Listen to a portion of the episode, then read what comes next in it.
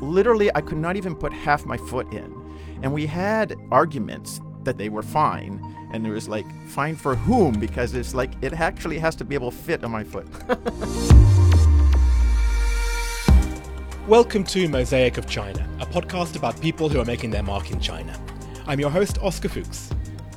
So today is the penultimate episode of the series, episode 29. I have some good news about what's coming next, which I will be saying more about in the next episode. In the meantime, let me quickly address a question that I received online. Um, it was about the risks of a second wave of the coronavirus here in China. The short answer is that we simply don't know right now. Uh, now being April the 7th, 2020, I would hate to say that the risks are low and then for things to change, but here is what they're doing about it in Shanghai at least. At the airport, they're testing every passenger who arrives on international flights, and they monitor their quarantine with little sensors that they put on your doors.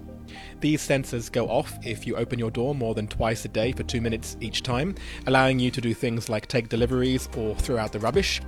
And for the rest of us who have been here the whole time, if you leave Shanghai, even just to neighbouring provinces, when you come back you need to go through the 14 days of quarantine again. So, those are the rules that are giving us a little bit of comfort that there won't be a second wave. Who knows how long these rules will last? That's the big question for me right now, because I'm guessing that if other countries don't put similar things into place, then they could be around for a long time. My guest today is actually a friend of mine. It's Sanford Brown, who at the time of recording was the VP of Research and Innovation at L'Oreal China.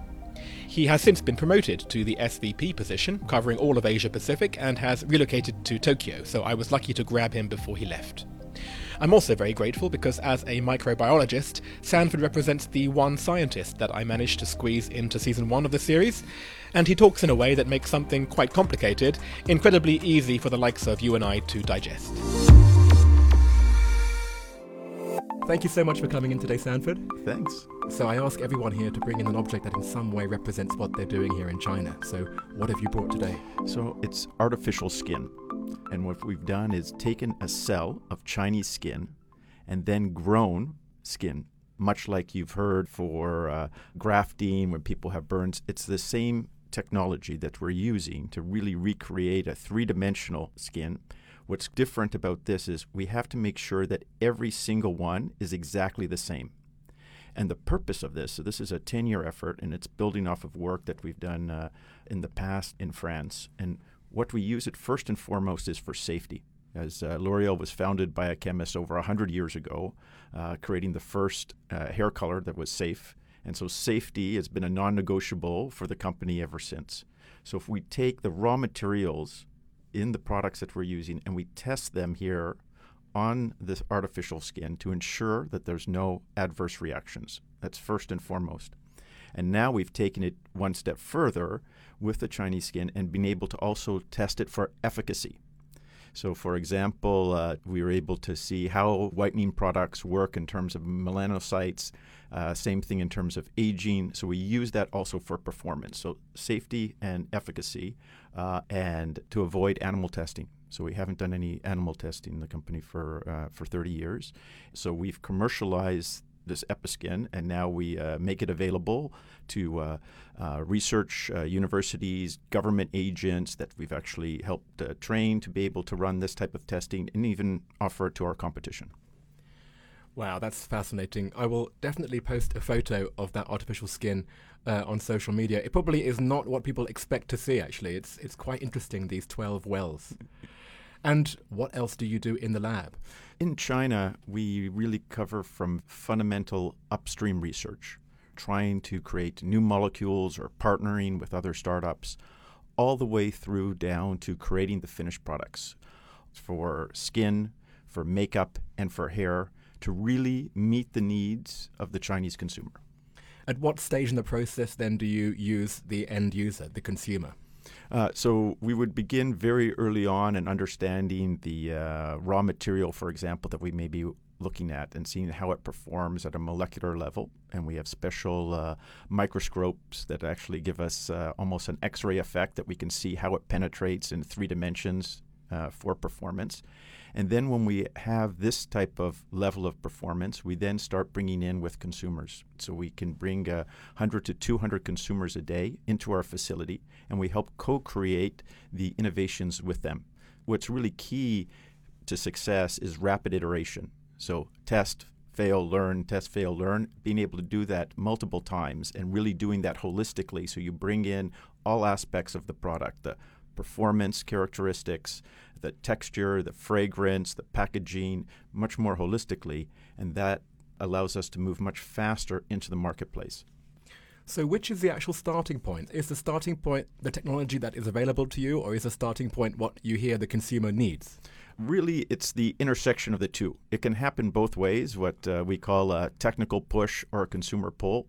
But usually, uh, a real innovation or invention happens at the intersection between what is more cutting edge of what's technically possible and where consumers' aspirations, where they want to go, uh, meet. And that's why we have upstream uh, scientists and experts that really are the best in their field.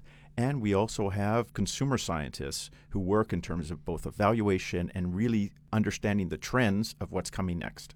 I like that phrase, consumer pull and technical push. There must be sometimes a gap between the two. Like, uh, have have you had any examples where you've been trying to push something technologically, but the consumers just didn't want it?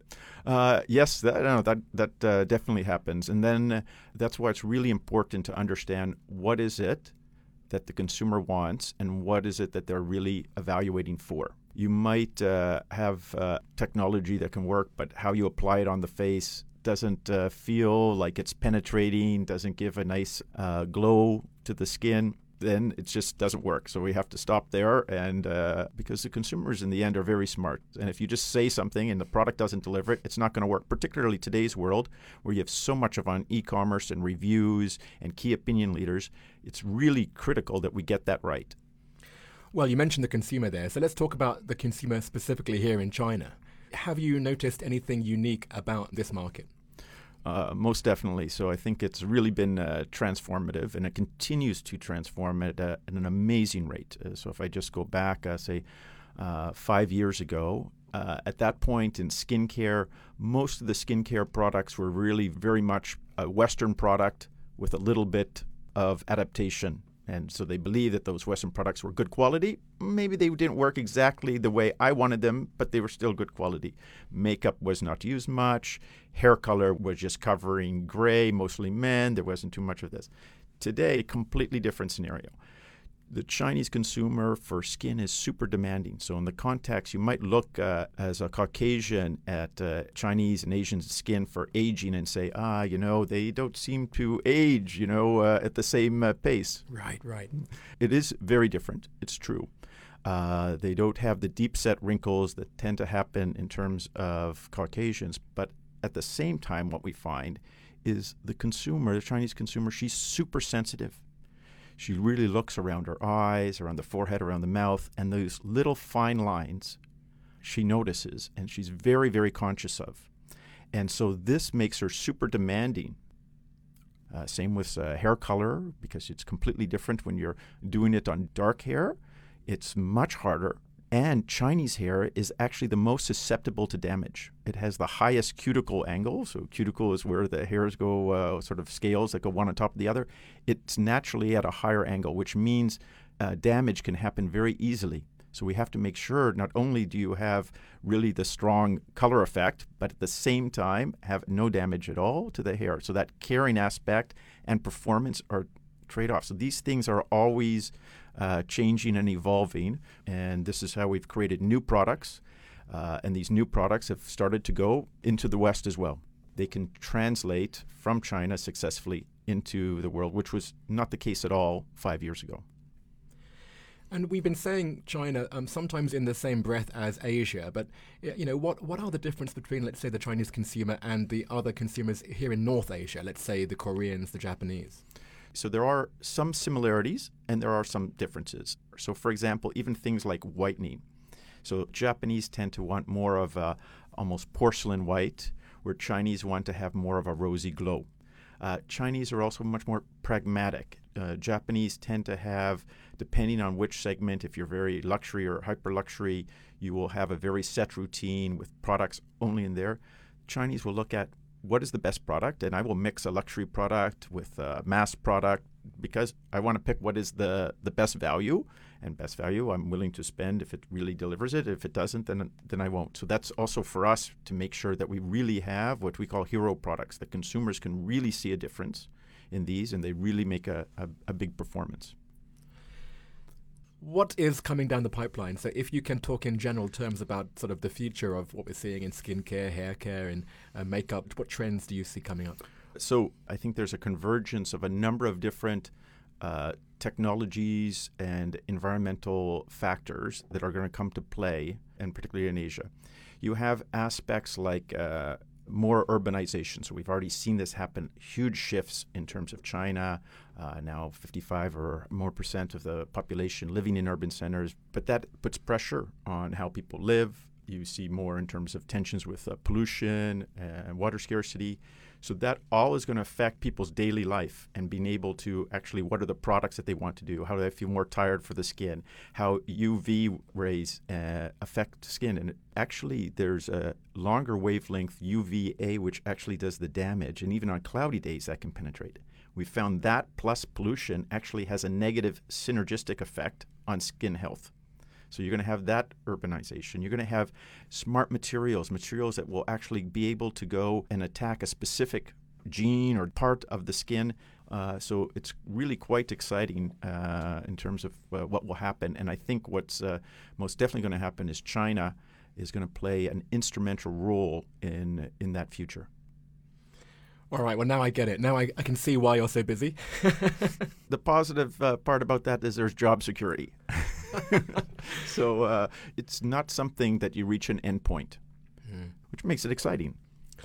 Fascinating. Well, thank you. We're going to move on now to part two. So, question one Do you have any favorite word or phrase in Chinese? Uh, Chen Li Zhexing, Shi Yu Zu Cha which uh, roughly translates into a journey of a thousand miles begins with a first step. And uh, that to me is a, a very inspiring way uh, to really think about when you want to do something and you're not exactly sure how to do it, begin. And just that first step will have uh, a real big impact. And so uh, that's sort of how I, it's one of uh, the aspects of how I live my life. And it's also um, how we've developed the uh, R&I Center here in China. Amen. What is your favorite destination within China? That's a very hard question. You know, I'm Canadian, and you know, China's the same, almost same size as Canada. It's a huge country. Uh, I've been to a lot of places, but still only just a few. One, I only went in 1988, so it may be completely different now. Um, and the context was, you know, everything was just uh, back then an assault on my senses. It was not anything that I said before, uh, so crowded. That it was bicycles that you went everywhere. The buses uh, had no air conditioning. It was during the summer. And then I went to a city called Qufu, and that was a birthplace of Confucius.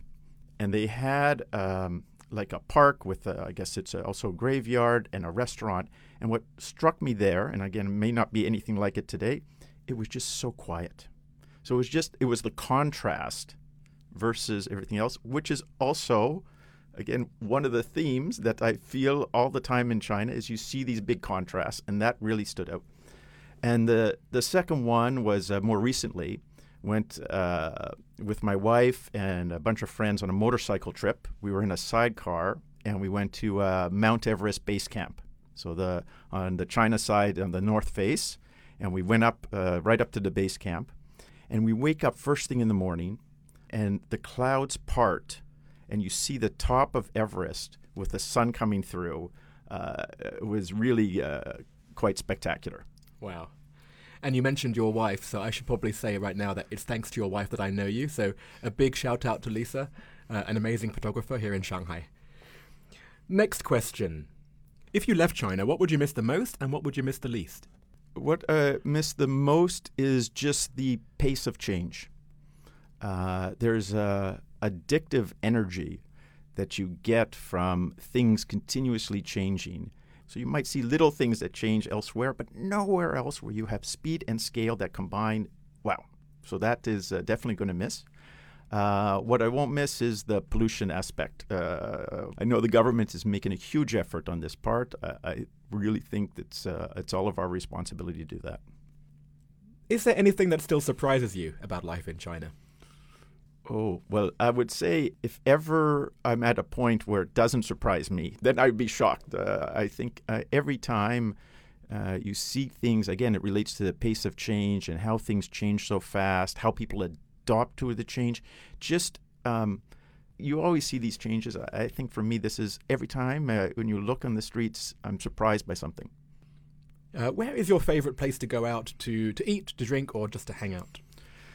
Uh, so there's some downsides to uh, to the pace of change that happens. So I would say a lot of the favorite places that I had no longer exist. My favorite Baozi shop, my favorite Xiaolongbao shop, uh, uh, some older streets that I would love to walk in that really felt like you're in older China. Unfortunately, those don't really exist anymore in Shanghai. Um, I used to do when people came and uh, Shanghai for the first time, I used to take my sidecar and uh, go out to uh, the countryside where you see farmers and everything, and then take them down to the Bund. And you saw that all within one day, and so it was complete contrast uh, of that. So that's a that's a little bit there. So there, but on the flip side, you always have new uh, fantastic places. The uh, probably the um, the new restaurant that I like is uh, Haya uh, in the Edition Hotel because uh, uh, what I like about it is so food's very good there, the quality's there, but the view. So they have a bar upstairs and you have a rooftop, and of course Shanghai has lots of rooftop bars. But what was interesting, I like this one. It's a different view, at least what I had seen before, because you're further back. And you have a different perspective on the city that I had never seen before, even though I've seen it uh, a million times. And uh, honestly, I think uh, Shanghai is the most beautiful city at night in the world. What is the best or worst purchase that you've made in China? Probably worst purchase I made is, you know, because China you can get some custom made things, right? Uh, relatively inexpensive. And I got a pair of custom made shoes. And it was like a cartoon. They were more than four or five sizes too small. I, there was literally, I could not even put half my foot in. And we had arguments that they made them and I had to pay for them and they were fine. And it was like, fine for whom? Because it's like, it actually has to be able to fit on my foot. Next question. Uh, what is your favorite WeChat sticker? Um, so for WeChat stickers, th- for me, probably like many people, you always look, what's the most current one? Oh, I got to have that one. That's really good. But I find with particularly in their more cartoonish ones, they're great, but they're only great for a few weeks. And then there's there's one that uh, I really like. It's a dog, a pug, and just walking and then look straight in the camera. And it's more of that surprise, like you're really, huh? What's happening? Which is more of uh, your sort of your daily life in Shanghai. So that's why why it relates. what is your go-to song to sing at KTV? Okay, so um, if I had any ability to sing, I would not be uh, working in research and innovation. I would be a lounge singer because that is my, my that is my desire in life. But uh, sometimes you're given gifts, and uh, that is not a gift at all that I have in any way, shape, or form. That said, if I if there was one song, older one, uh, Xiaopingguo. Oh, yes, Small Apple. It's a few years old. It's a few years old. It was a dance uh, song uh, here, and it's easy. Like, can I learn that one? Yes, and well, you have to see the video as well. And finally, what other China-related media or just general sources of information do you rely on? I'm a huge fan for years of WeChat. So uh, as the one-stop shop, it's fantastic to be able to to go there. Uh, then um, uh, more for work-related use, I guess now it's called TikTok. Uh, that's really uh, interesting media. We see it, for example, in uh, our business in makeup. These girls didn't know how to use makeup. They couldn't go to their mother. Now the amount of tutorials to be able to do that, to see how to apply eyeshadow, things like this is really quite different. And then for English language, uh, I guess it's called Shine now, Shanghai Daily. Great. I must say, you've put it in my head now. The piece you said about how women here in China are more sensitive to the very fine lines. I feel like now I'm going to be looking really closely at Chinese women. oh dear. So if you see me in public coming very close to a Chinese woman's face, this is all Sanford's fault. Oh, that's it. you can provide us new insights. oh, there great. you go. There you go. Um, well, listen, before you leave, the last thing I ask all my guests is for the next season of Mosaic of China, I would like to interview someone who you recommend. So, out of everyone you know in China, who would you recommend that I interview next? Ah, so I have uh, uh, a fascinating person, a colleague of mine, uh, Stefan Wilmette. Uh, he's been in uh, China for a very long time, and his current role is super interesting because he is our chief consumer officer in uh, L'Oreal China. So he is the one uh, with his uh, fingers on the pulse of what's really happening with the Chinese consumer, what are the shifts that are happening with that, and his long history here gives him the right perspective to be able to offer that. So really a fascinating person. Uh, I think you'll enjoy talking with him.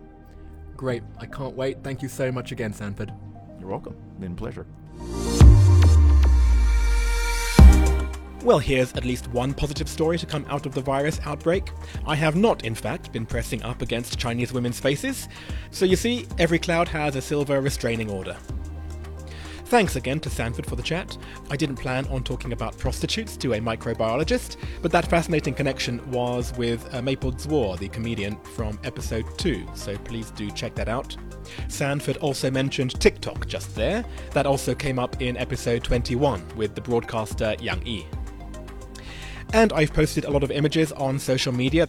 This week's images include Sanford with his object, the set of wells of artificial skin. There is his sticker, the surprised pug. There's some photos at Mount Everest Base Camp with his wife Lisa, and a whole bunch of other goodies. Mosaic of China is me, Oscar Fuchs, artwork by Danny Newell, and extra support from Milo de Prieto and Alston Gong.